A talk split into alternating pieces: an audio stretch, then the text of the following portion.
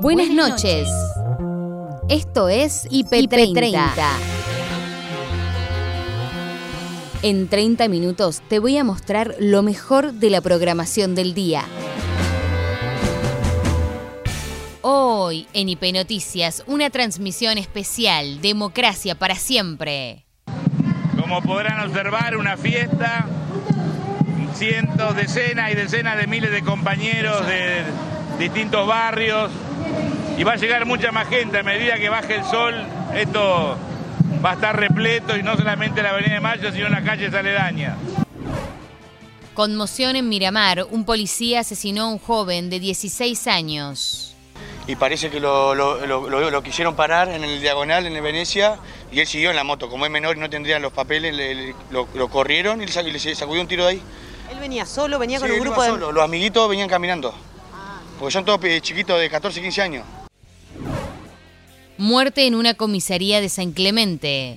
Eh, nuestra perita de parte, la doctora Virginia Kramer, eh, en realidad lo que dice es que se ha confirmado lo que, lo que había aparecido en la, primera autopsia, o sea, no hubo ningún tipo de, de, movimiento en ese sentido, y lo que sí se pudo determinar a partir de, algunas técnicas y lo que es el protocolo de Minnesota es que eh, se encontraron nuevas, nuevos golpes que habían sido también determinantes para, para la muerte de Alejandro.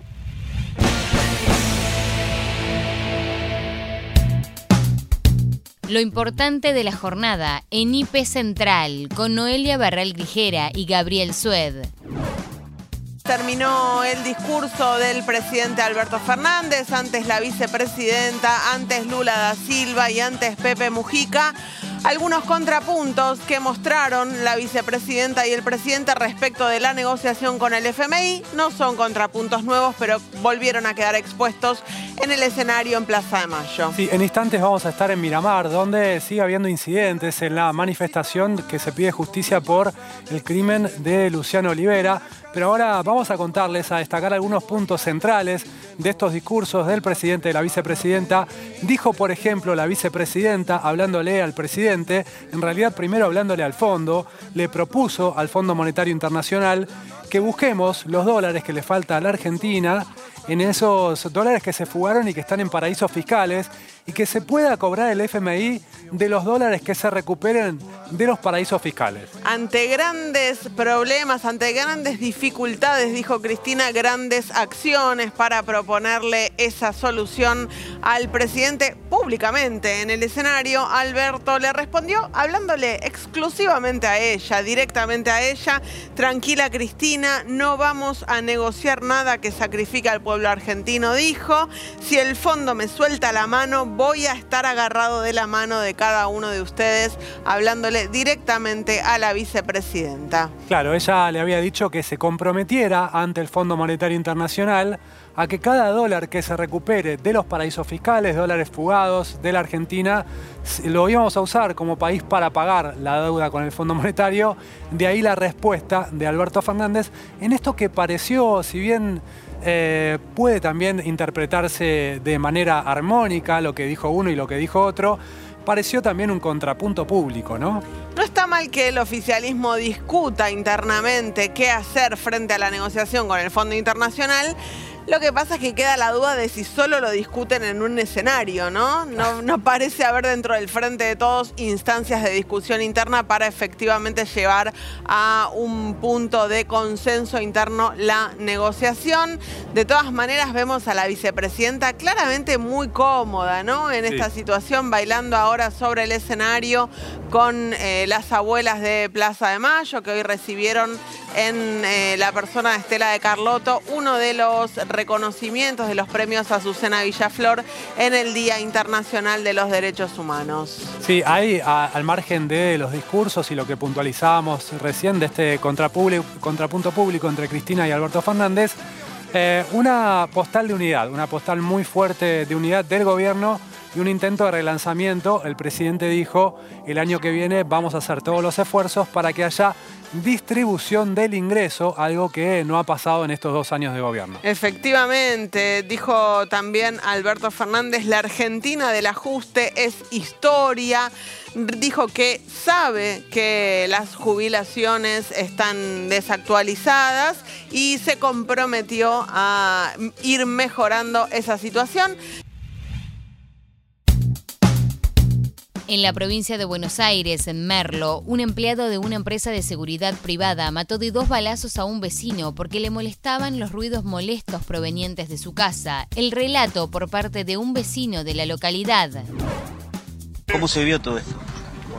No, yo recién me levanto y yo lo conozco a los dos. Sí. Nada, uno sé que le alquilaba la casa y, y me enteré recién que nada, el dueño de casa lo, lo agarró a los tiros al, ¿Vos por al qué crees que inquilino. debe haber sido por el tema del, del alquiler? No, para mí algo habrá pasado entre, en- no sé, algo pasó. Sí. Algo raro pasó porque para que lo agarre los tiros así lo mate.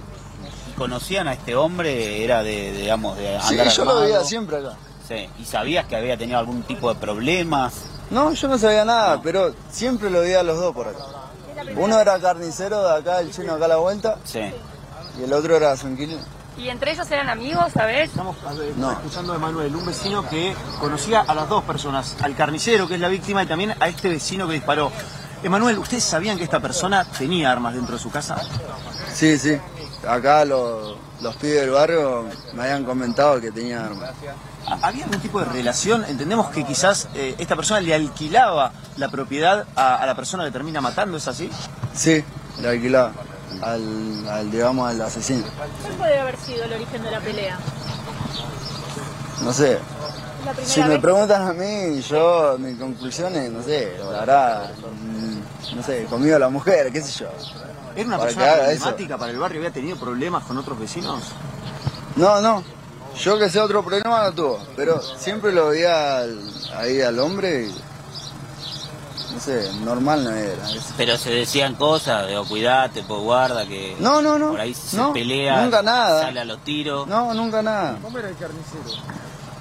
No, re buena persona. Yo siempre iba a comprar carne acá al chino y recopado, no sé. Cuando decís lo veía y no era normal, ¿a qué te referís? Hay que, digamos que le faltaban un par de jugadores. ¿Había tenido problemas con otros vecinos ya? No, pero él era así, retobado, digamos. Le decías algo y no, no, Ah. te respondía mal. Trabajaba en seguridad, ¿sabes? ¿Sabías eso? Sí, no, a mí me dijeron que era militar, no sé. Y que tenía, a mí me dijeron, ahí los pibes de acá a la esquina, que no, que estaba rearmado y hasta que tenía bomba ahí. ¿Y, que tenía chaleco antibales. Usaba las armas, las mostraba. No, no, nunca mostró nada. Pero eso lo- fue lo que me dijeron los pibes de acá. Que tenía chaleco antibala, hasta granada, estaba armado, todo. ¿Y anoche escuchaste algo? ¿Cuántos disparos hubo? Sí, anoche escuché. Anoche escuché como, no sé, como 20, 30 disparos. ¿Y ¿Qué les decía la policía? ¿Qué les decía No, la no, policía? no. No, yo vivo acá a la otra cuadra y yo lo único que escuché fueron los disparos y, y salí y no entendía nada. Y después, hace un rato me enteré. ¿Y la policía les pedía que se quedaran en sus casas? No, no, ni un patrullero, no, allá yo no vi ninguno. Después al rato me enteré porque vi un par de policías acá, pero no, nunca, ni un policía dijo nada.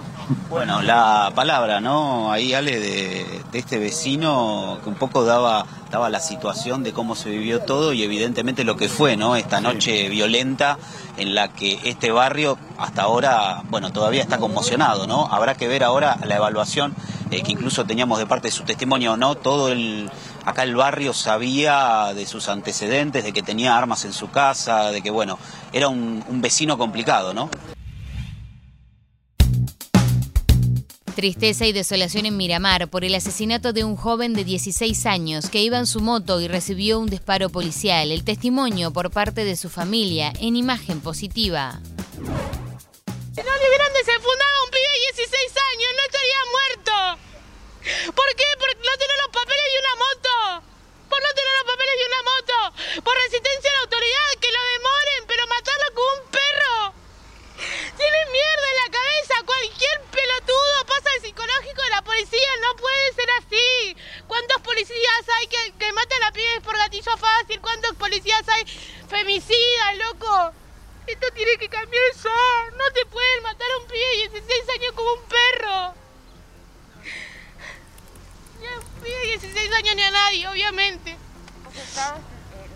esta es una amiga de, de la familia. Aquí está la tía. Bueno, vos te enteraste obviamente de todo esto. Quiero hablar, gracias. A ver. ¿Vos sos familiar también de Luciano? Sí, él estaba jugando a la pelota en, en el, ¿cómo es? en el Anfi. Y parece que lo, lo- lo- lo- lo quisieron parar en el diagonal, en el Venecia, y él siguió en la moto. Como es menor y no tendrían los papeles, le- le- lo, lo corrieron y le, sa- y le sacudió un tiro de ahí. Él venía solo, venía con un él grupo iba de... solo. Los amiguitos venían caminando. Porque son todos chiquitos de 14, 15 años. Eh, El padrastro justo le dijo, bueno, llévate la moto, pero tené cuidado, tráela temprano. Y bueno, como son pibitos, viste... O sea que los amigos no llegaron a ver qué es lo que No, sucedió porque que el venía... patrullero lo, lo- lo empezó a seguir, vieron. Y escucharon el disparo todo. Y cuando vinieron ya estaba tirado él. Le pegó acá la, la bala, le pegó... Él iba así, le pegó de atrás, le sacó el policía. Porque le pega acá en la costilla y le sale por el pecho. Y quedó tirado hasta ahora que lo sacaron. Maximiliano González llama el, el, el milico. Maximiliano ¿A qué González. distancia estaban los amigos cuando sucede todo esto? ¿Llegaron a escuchar el disparo? Acá al diagonal debe ver 4 o 5 cuadras. Sí, escucharon el disparo, sí, se escuchó, se escuchó. ¿Qué pensaron en ese momento? ¿Vos pudiste hablar con ellos o alguien de la familia No, pudo hablar? vine, estaban todos quebrados los chicos, estaban todos mal, lloraban, son todos pibitos chicos de edad, de 15, 16 años era. Pero a que mataron era el más chiquitito, era el más, el más buenito, era un deportista era. No tenía antecedentes, no tenía cero problema con nadie. ¿Era habitual que Luciano a esa hora fuera a jugar al fútbol, que volvía con los amigos? Justo están arrancando, a los 16, 17 años vos empezás a salir, empezás a andar, empezás a conocer la calle. Pero era un deportista, era el pibito, un- jugaba en todos lados. No lo puedo creer, la verdad nunca pasó todo en Miramar, se puede creer lo que hace la policía. Pasa que la policía es así, a la policía hay que sacarle la droga acá a Miramar, porque son todos unos faloperos de mierda y hay que sacarle la droga, porque no es así. Que lo maten así de la nada. Todo el día drogado están Están todo el día drogados, están todo el día drogados. Dicen que ayer estaban de, de cumpleaños justo. El policía que mató al pibito era cumpleaños de él justo anoche. Imagínate cómo estaría el, policía si era cumpleaños, cómo ha estado. Que justo el día del cumpleaños va a matar a uno, ¿qué tanta ganas de matar a una persona tener el día de tu cumpleaños vos? ¿Por qué? ¿A un pibito? En el testimonio de los familiares, ¿no? Eh, para aclarar un poquito la situación, como vos decías, Juani, eh, los amigos quedaron a unas cuadras del lugar porque venían caminando. Él era el único que venía en moto, en la moto del padrastro, como nos acaban de decir. Entonces intentó evadir el control policial, se escapó, el patrullero lo siguió hasta este lugar y ahí es donde supuestamente el patrullero impacta contra la moto y se desencadena todo esto que no se sabe bien qué fue lo que sucedió, si fue un accidente, si se le disparó el arma o qué fue lo que sucedió, ¿no? Pero los amigos no estaban con él, estaban a 3, 4 cuadras del lugar, sí llegaron a escuchar el disparo.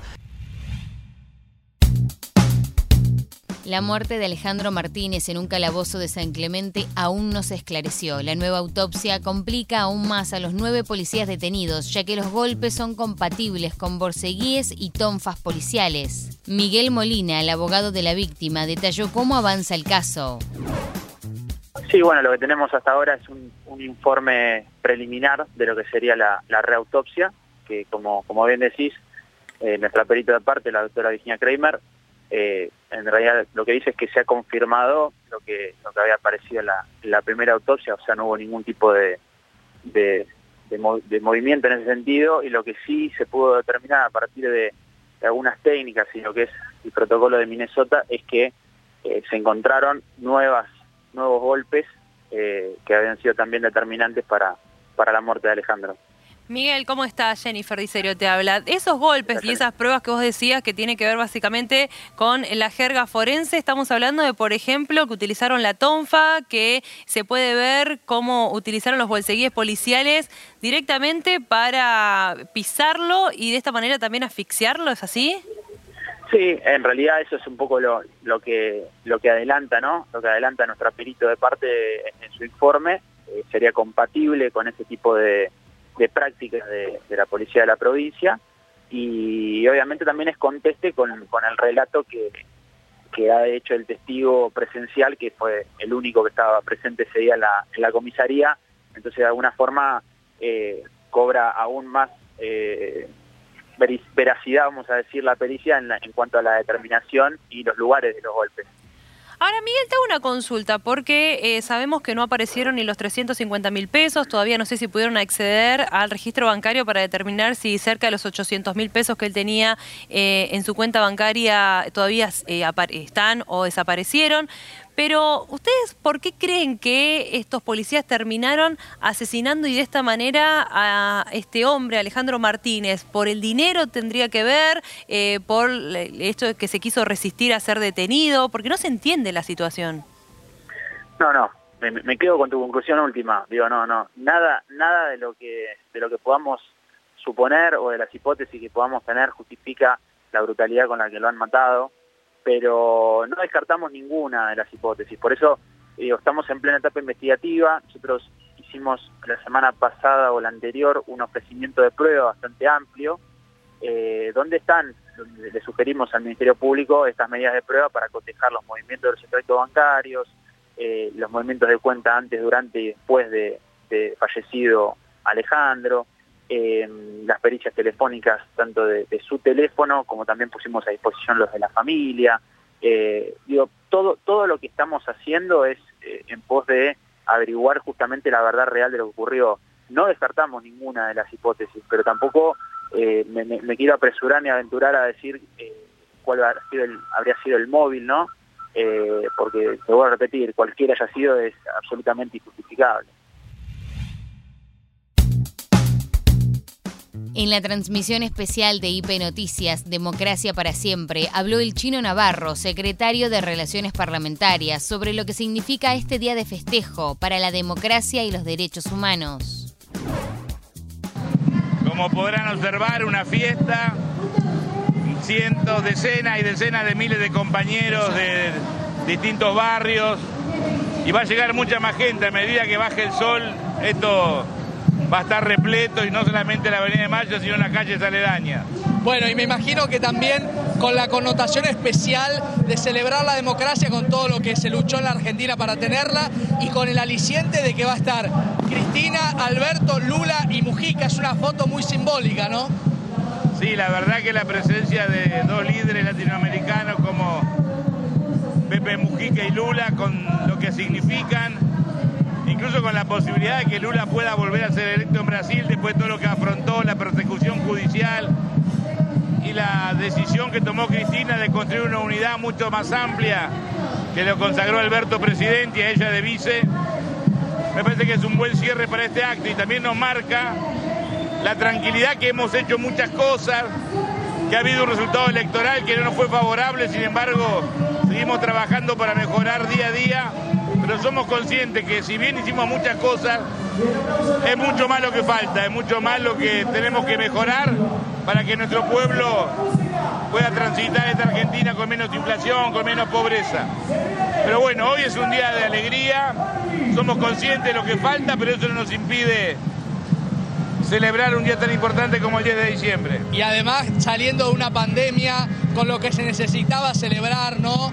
Eh, poder compartir socialmente esto y con, con un día que tiene un punto de hace un ratito nada más que es un comunicado del fondo diciendo que está avanzando la negociación. Es decir, un, comunicado del fondo hablando de un buen resultado de esta negociación para eh, cerrar los acuerdos por la deuda. También esto es un tema central en la Argentina de hoy, ¿no?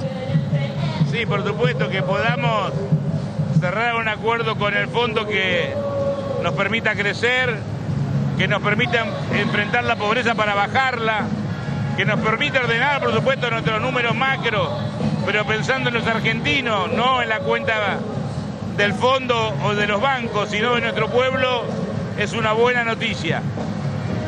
Y a veces algunos periodistas, no es tu caso, me han planteado si, si es bueno que se celebre, que hay para celebrar. Y en momentos de tanto drama, de tanta muerte, de tanto dolor, ya el estar vivo es una cuestión para celebrar. El que podamos festejar en paz, pensando de forma distinta, con disenso, con diferencias en, en esta democracia tan, tan diversa que tiene la Argentina, pero que también es potente. Me parece que son pequeños pasos que sirven para consolidar nuestro sistema.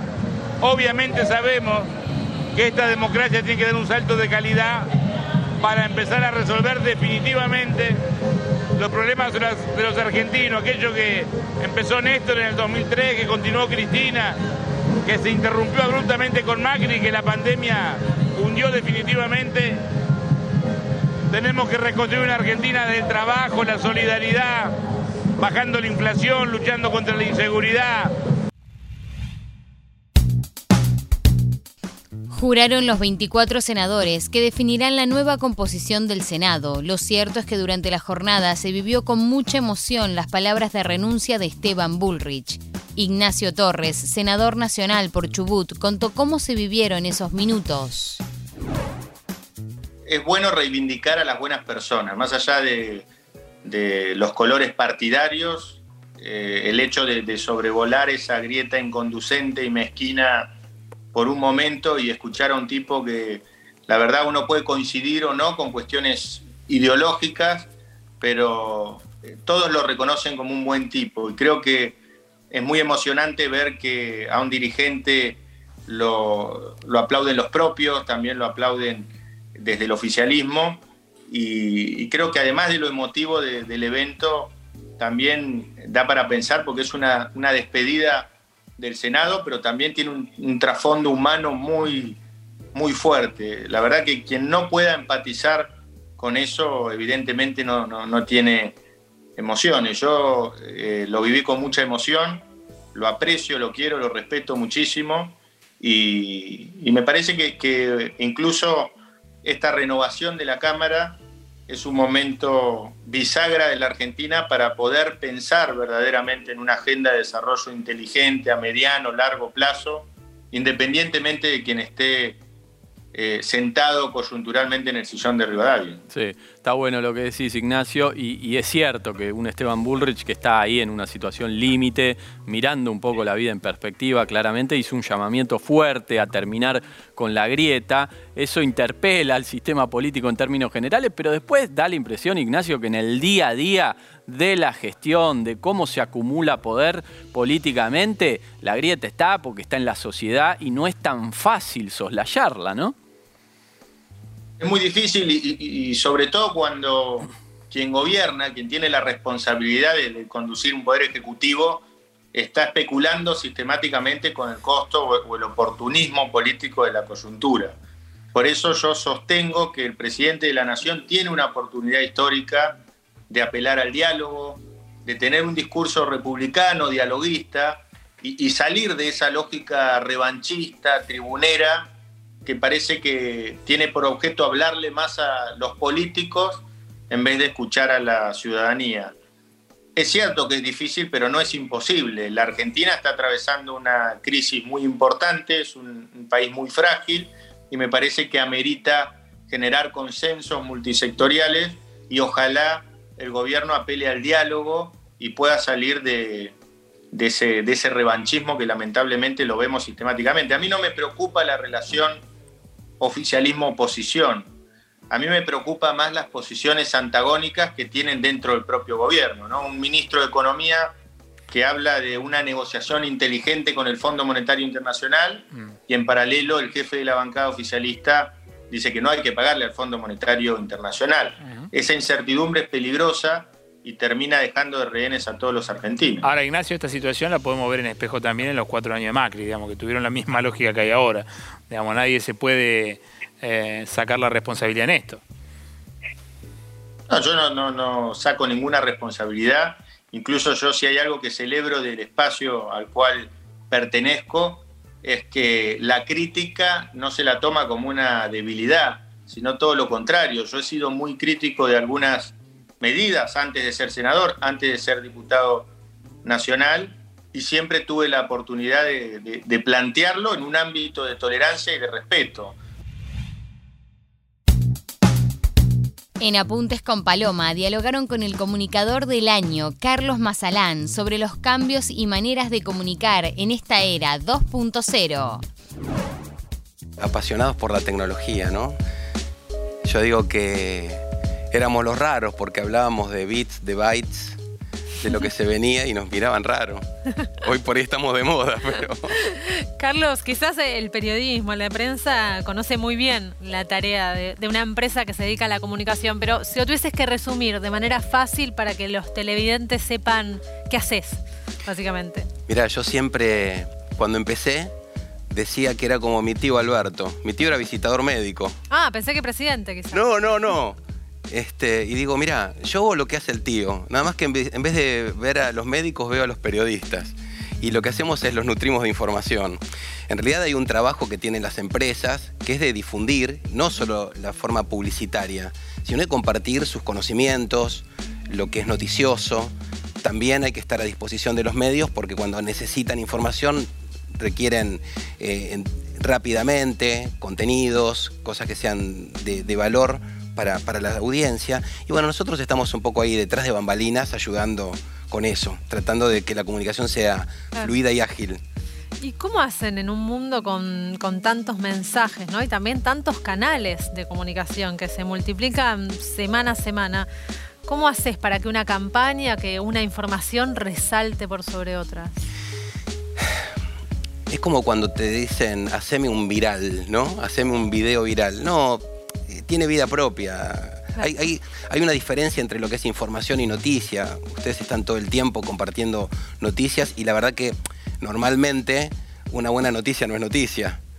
Entonces eh, el trabajo nuestro tiene que ver con, con educar, bueno, cuando ustedes hablan y hablan con Flor y qué pasa y, con, y, y cómo hay que eh, tener cuidados para que no te engañen en Internet y cómo usar la tecnología, bueno, nosotros estamos más desde ese lugar, ¿no?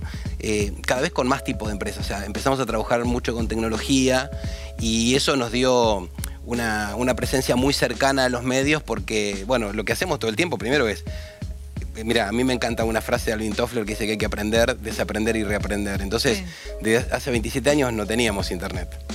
¿Eh? Y, y, hay un montón de formas de comunicar. De hecho, pasamos del papel, de la carta, de entregar una carpetita, al fax, al email. Y a mí me tocó mucho de eso también, de, de compartir cómo eran los cambios de los medios. Y además trabajamos con un montón de compañías que son muy grosas desde el punto de vista de que, que son innovadoras y, y, generan interés de la, de la sociedad. Entonces, bueno, todo el tiempo tenemos que estar aprendiendo. Sabes que la comunicación, sobre todo con el auge de las redes sociales, ¿no? Y esto de que ahora parece que cualquiera puede comunicar, también trajo muchos problemas. Claro. Eh, se habla constantemente de influencers que recomiendan productos no saludables mm. o productos que estafan a la población en general. Falta mucha legislación también sí. del mundo redes. ¿Cómo manejan la ética laboral y la veracidad en, en, ese entorno? Bueno, yo creo que ahí es importante justamente las fuentes, ¿no? Por eso también el periodismo cobra una, una nueva, este, eh, digamos, una nueva valoración. Mm. ¿Por qué? Porque lo importante es la reputación. Claro. Entonces, eh, es como cuando hablan, hace un rato estaban hablando del tema de phishing. Bueno, ¿y cómo sabes?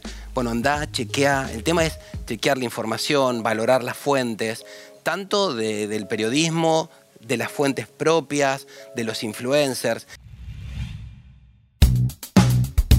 Para cerrar este día repleto de noticias e información, nos descontracturamos un poco y bailamos al ritmo de Natalia Oreiro y Juan Ingaramo con Me muero de amor. El miedo te alejó del nido sin una respuesta, dejando un corazón herido, dejándome atrás. Y ahora me muero de amor si no estás, me muero y no puedo esperar que vuelvas de nuevo aquí, junto a mí, con tus besos. Es que me muero de amor si no estás, me muero y no puedo esperar. Necesito tenerte aquí, junto a mí.